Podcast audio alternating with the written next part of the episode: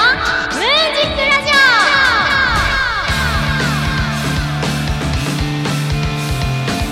始まりました。桃山月花のムーンジックラジオ。パーソナリティの桃山月花です。よろしくお願いします。2020年8月23日日曜日平賀スクエアから今日もフルムーンならぬフルチューンでスタジオ観覧の皆さんと楽しくお届けしていきます。第44回目です。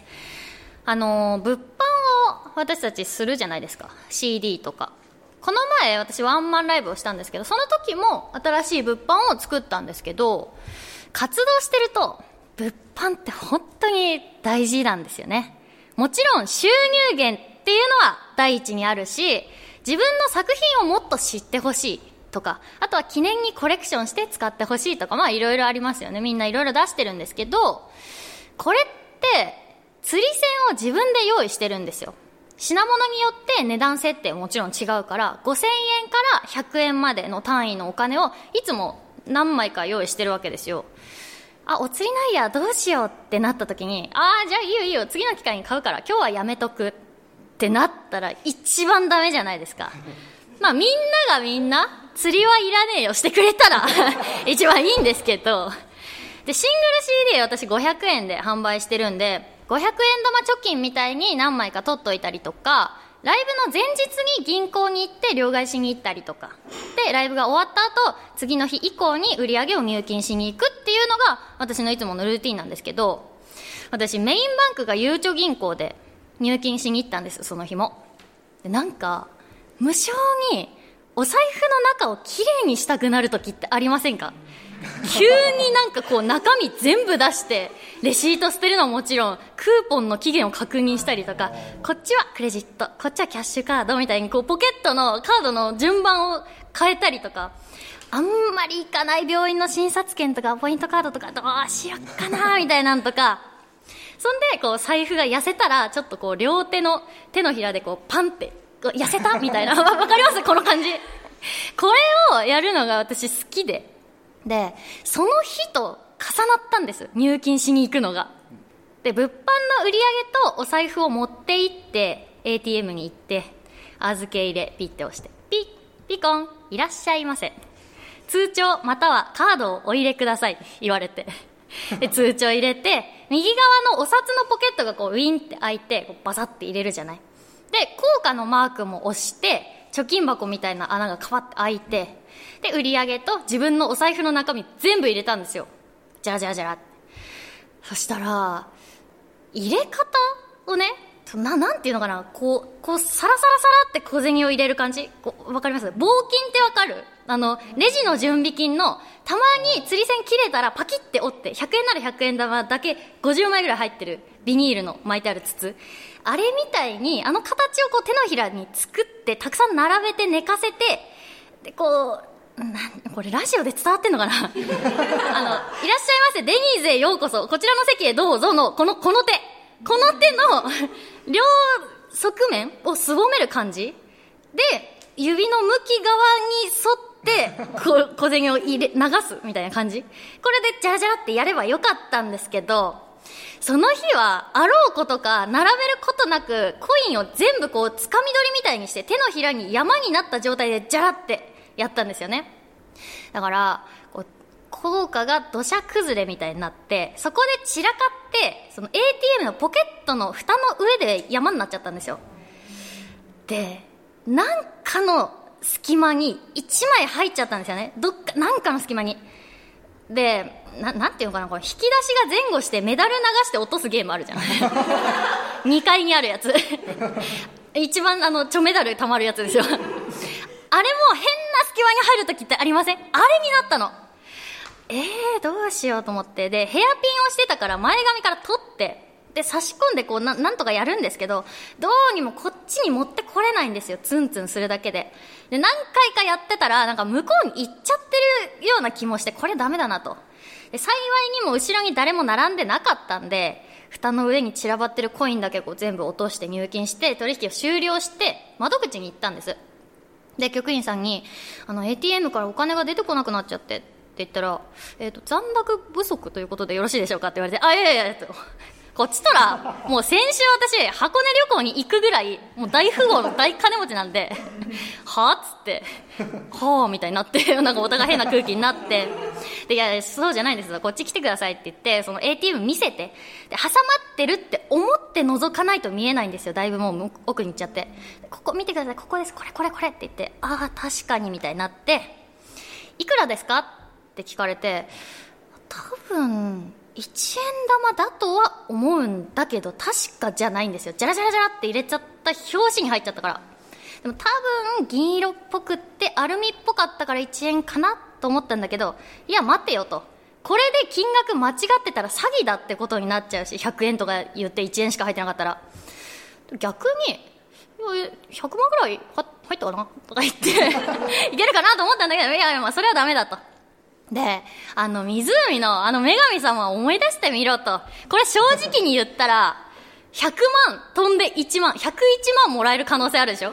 正直に話したら。だからここは正直にならないといけないなと思って、1円ですっつって、あ、わかりました。ちょっと待ってくださいねって言われて、あの、ATM の横についてる受話器わかります？一度も使ったことないけど子供の頃からずっと気になってるやつ。あれを取って、なんか局員さんがどっかに電話し始めたんです。で一連のことを説明してお客様が入金しようと思ったら効果が挟まってしまったと。でいやまあそうですなかなか取れなくて。っていろいろ話してたら変わってくれって言われて。でお電話変わりました。っつって。で今伺ったんですけどもう一度聞かせてもらえますかって電話口で言われて。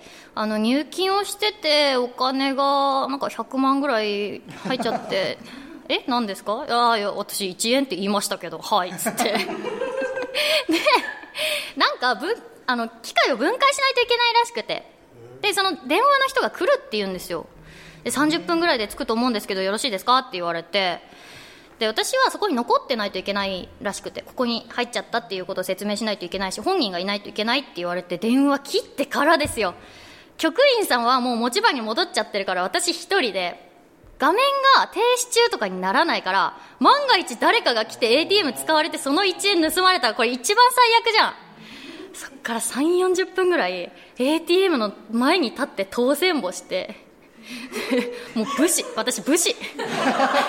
センサーで「いらっしゃいませいらっしゃいませ」って何回も言われるんだけどもうそこで40分間耐えて。でセキュリティの人来て多分アルソックとかだったと思うんですけどなんかあの制服を着てくるの機動隊みたいな格好してきた人が。何人かで突入してきてずらずらずらどうしましたって。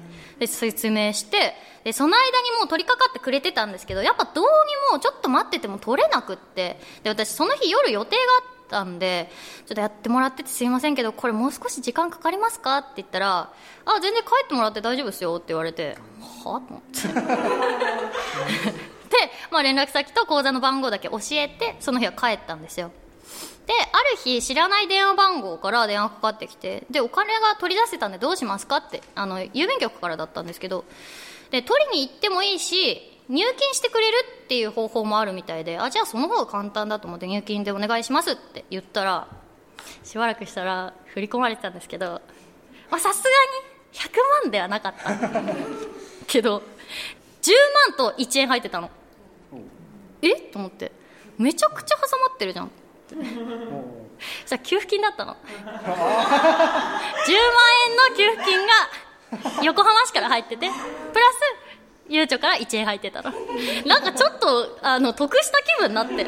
あよかったわみたいな、まあ、あのちゃんと1円だったんだけどっていうお話でした。皆さんもちょっと気をつけてジャラジャラしてみてくださいはい、以上です。前回は小早川ゆりちゃん、谷桃ちゃんがゲストに来てくれました。アイドルと歌手の分岐点に立つゆりりんと、プロレスと女優の二足のわらじを吐きこなす桃さんは、えー、そして私、シンガーソングライターとしてでも私の肩書きが渋滞会となりましたけど、それぞれの楽しみ方や苦労などなどが垣間見えて楽しい内容となりました。たくさんのお便りもありがとうございます。さて、桃山月花のムーンジックラジオではあなたからのお便りを募集しております。市川ララ FM 桃山月花のムーンジックラジオのメールフォーム、またはローマ字で桃山月花 yahoo.co.jp、月花の2は TSU でローマ字桃山月花 yahoo.co.jp、ツイッターお持ちの方は、ハッシュタグカタカナでムーラジッとつけて投稿してください。お待ちしております。この後は素敵なゲストさんの登場です。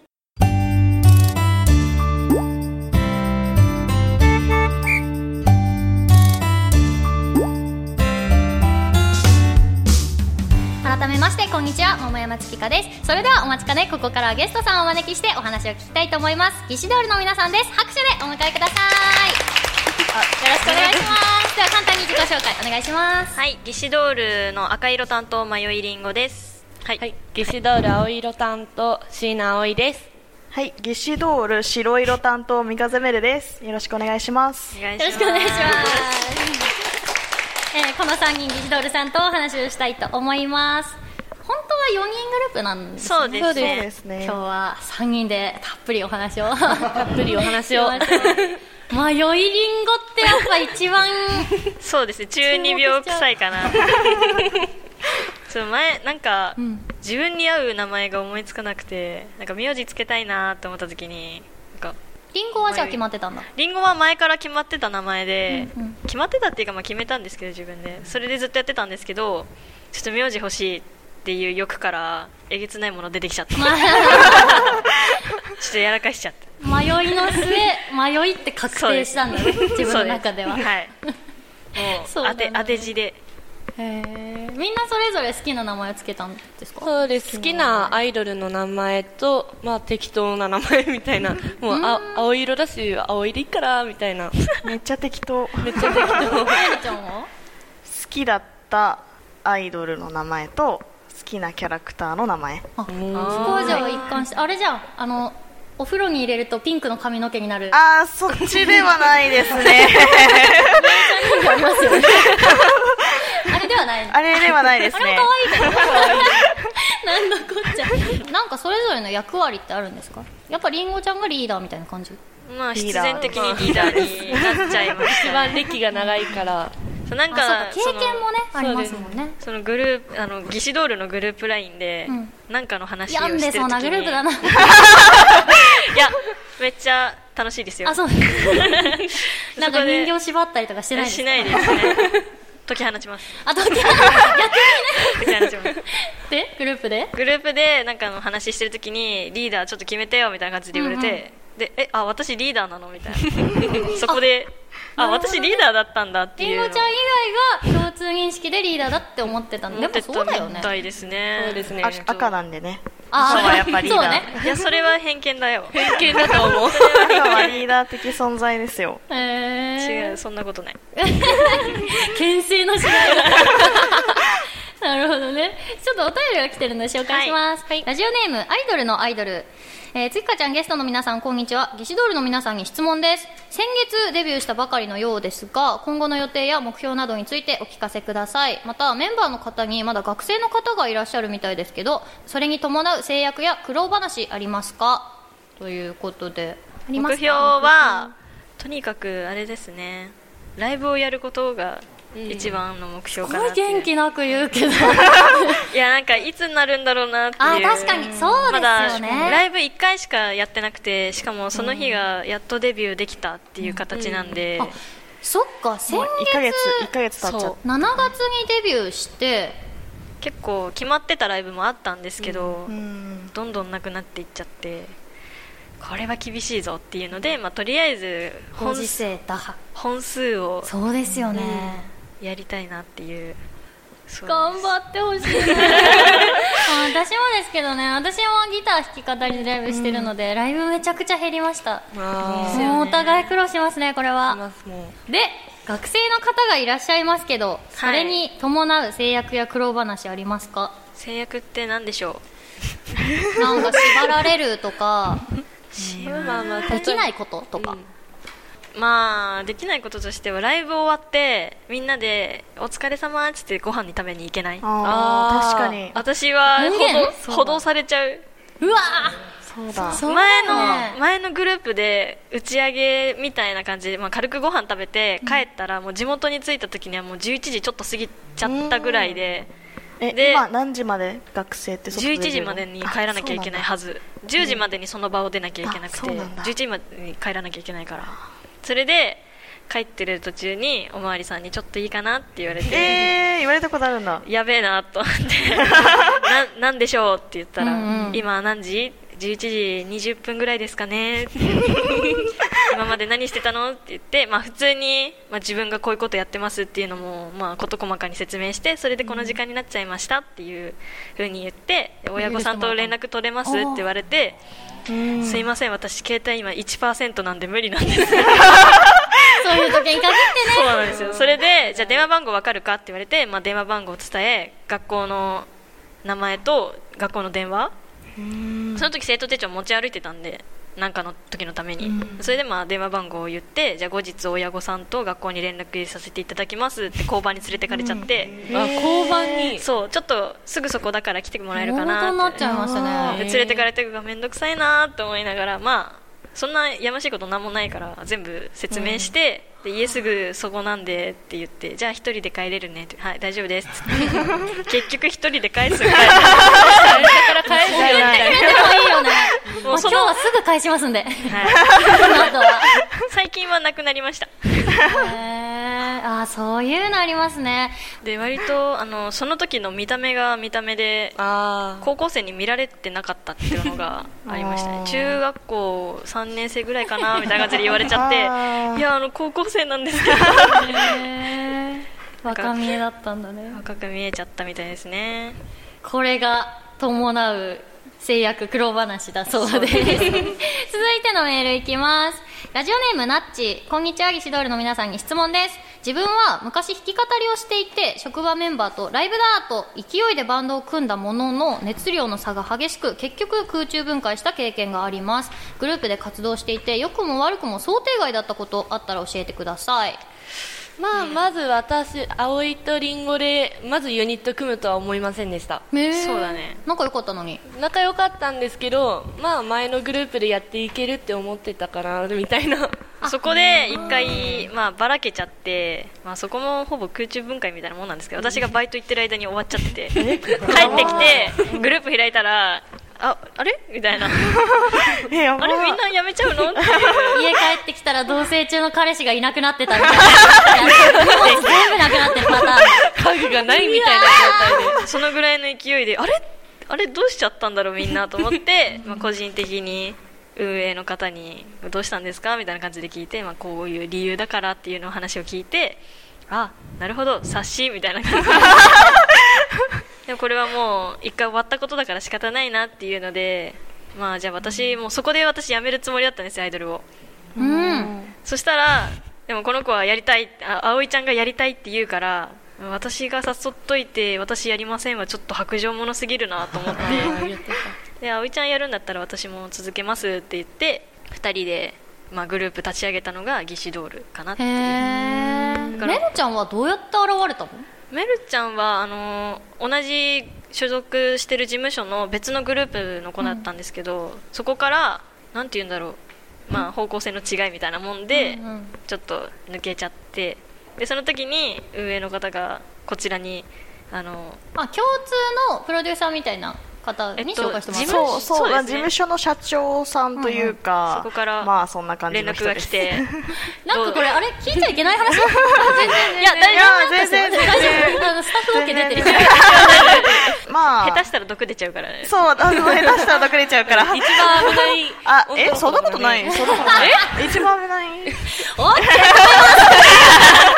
お話ありがとうございます。この後はお便りのコーナーです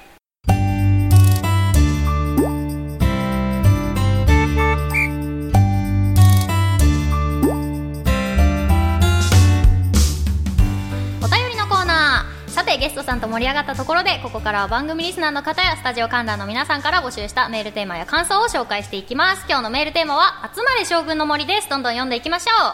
東京都ラジオネーム曖昧なレッサーパイン。私の武勇伝ですが学生時代に合計13人に振られたことです。あの頃は恋に恋してたんですただ全て玉砕。本当につらかったです。ところで今公開収録に来ている方で私と付き合ってくれる方いませんか？お返事待ってます。曖昧なレッサーパインと付き合ってもいい人。えー、観覧の方ではゼロということで。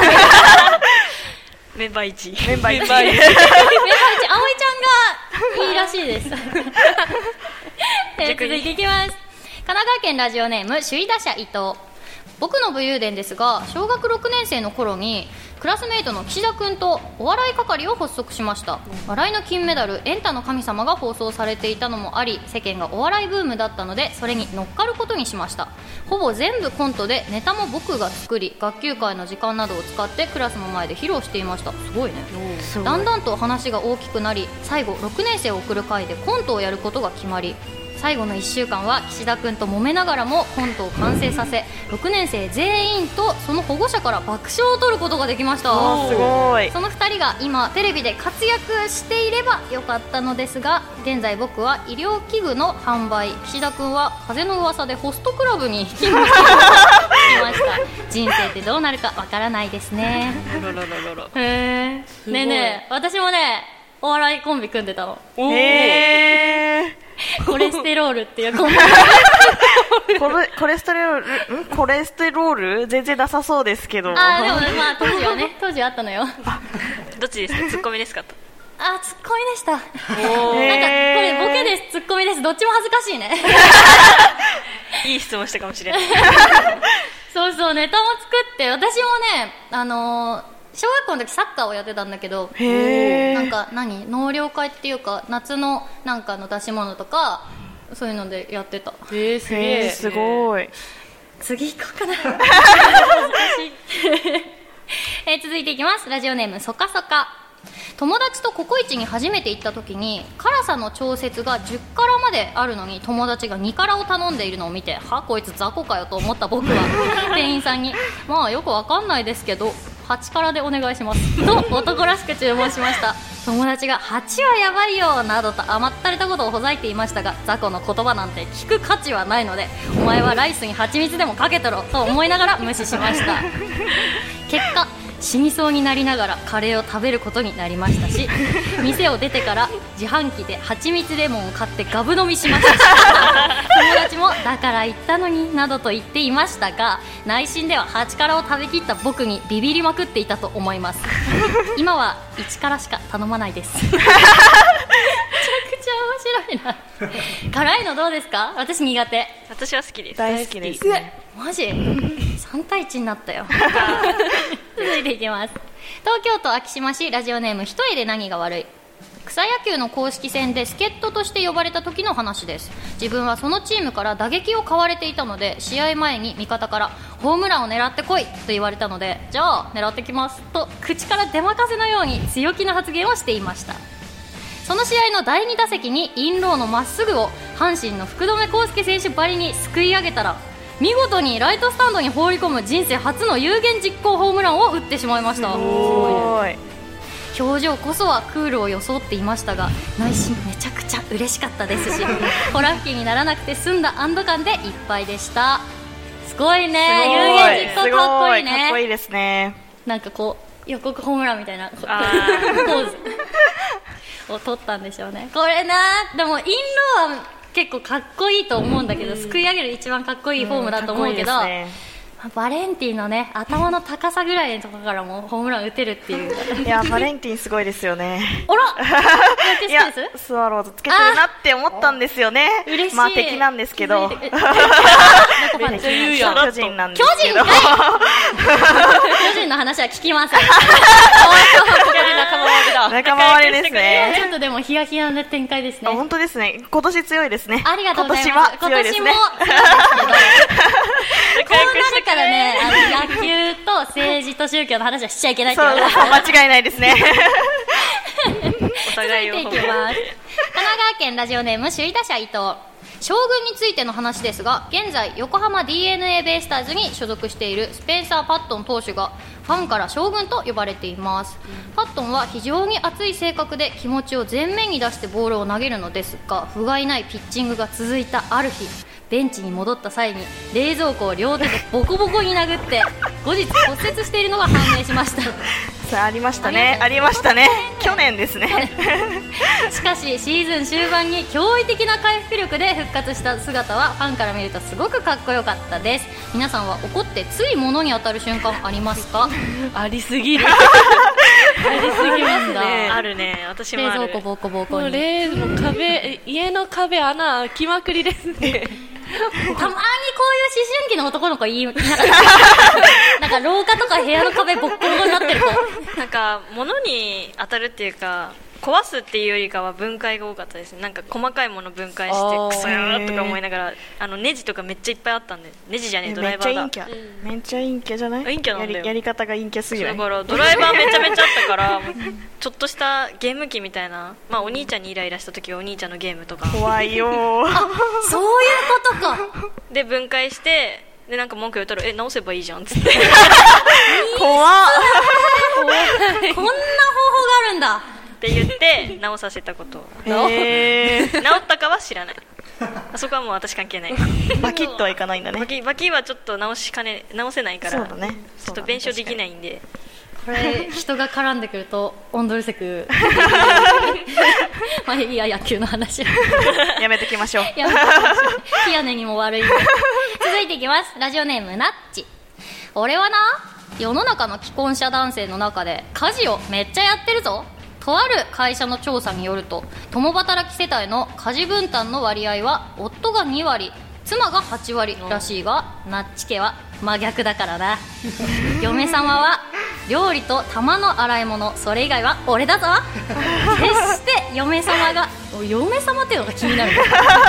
決して嫁様が2歳の息子を寝かしつけるっていう理由で残った家事を俺に押し付けてるわけじゃないからな。信頼の証だぞ寝かしつけた割に朝まで寝てるやんとか思ってないからな。いつもありがとうな。思ってるな。ほなわしこれから洗濯畳みますんでてんてんてんここでのろけるな。上下関係がすごい。のろけかこれ。のろけだ。のろけだ。でもいい旦那さんだね。いいな。いい旦那さんみたいな人とね我々やっぱ結婚したいですよね。間違いないですね。全部もう8割とか言ってないね。10割。全部やってほしい。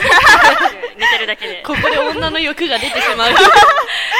でもなんか私案外台所とか入ってほしくないかも想像したら、掃除はしてほしくないです。自分でやりたい。あそうそうそうそういうことそういうこと。なんか物がずれるのがあんまり好きじゃない。なんか自分で作り上げたものをあんまり壊してほしくない、うんからもうい汚してもいいから直さなくていい。なんていうのかな。あ片付けるからそのままにしといて。あそうそうそうそう。割と友達うちに来た時そうですねなんかゴミ片付けようとしてくれるけど「あいいもう大丈夫大丈夫」あなるなる。じゃあ家庭ゴミ持っていくね今度。持ち込みは禁止です。えーお便りは以上です、えー前回のゲストさんの曲です。ここでリクエスト曲紹介します。小早川ゆりで言葉。お聴きいただいたのは小早川ゆりで言葉でした。そろそろエンディングの時間となりました。今日のゲストはギシドールの皆さんでした。今日の感想と告知があれば聞いてもいいですか？あ私？告知？告知と言える告知ではないですが10月にもしかしたらライブやるかもしれません。またツイッターとかいろいろ見てください。はい。感想。か感想？感想は、まあ、初めてのラジオで楽しいです。続いてえっとラジオとか身振り手振りができないものって割と自分にとって致命的なんで、まあ、頑張ったんじゃないかなっていう 語彙力が 語彙力がないんで。語彙語彙力がね。でも楽しかったです。ありがとうございます、そしてはい、えーラジオとか初めてだったんですごい緊張しましたがあんまり喋れなかったけど楽しかったです。楽しいです。楽しかったです。三段活用して。はいありがとうございます。私も告知をさせてください。次回の桃山月花のムーンジックラジオの放送日は9月13日日曜日です。詳細は番組公式ツイッターホームページでお知らせしますのでチェックしてください。番組への感想やテーマメールは番組公式ホームページのメールフォームまたはツイッターをお持ちの方はシャープカタカナムーラジーとつけて投稿してください。皆様のメッセージお待ちしております。1985年9月13日任天堂株式会社からファミコン用ソフト「スーパーマリオブラザーズ」が発売されました。キャラ設定操作性適度な難易度などから多くの人気を集め社会現象ともいえる大ブームを巻き起こしました。私も相当両親と取り合ってやり込んだ記憶があります。そこで次回のメールテーマこちら。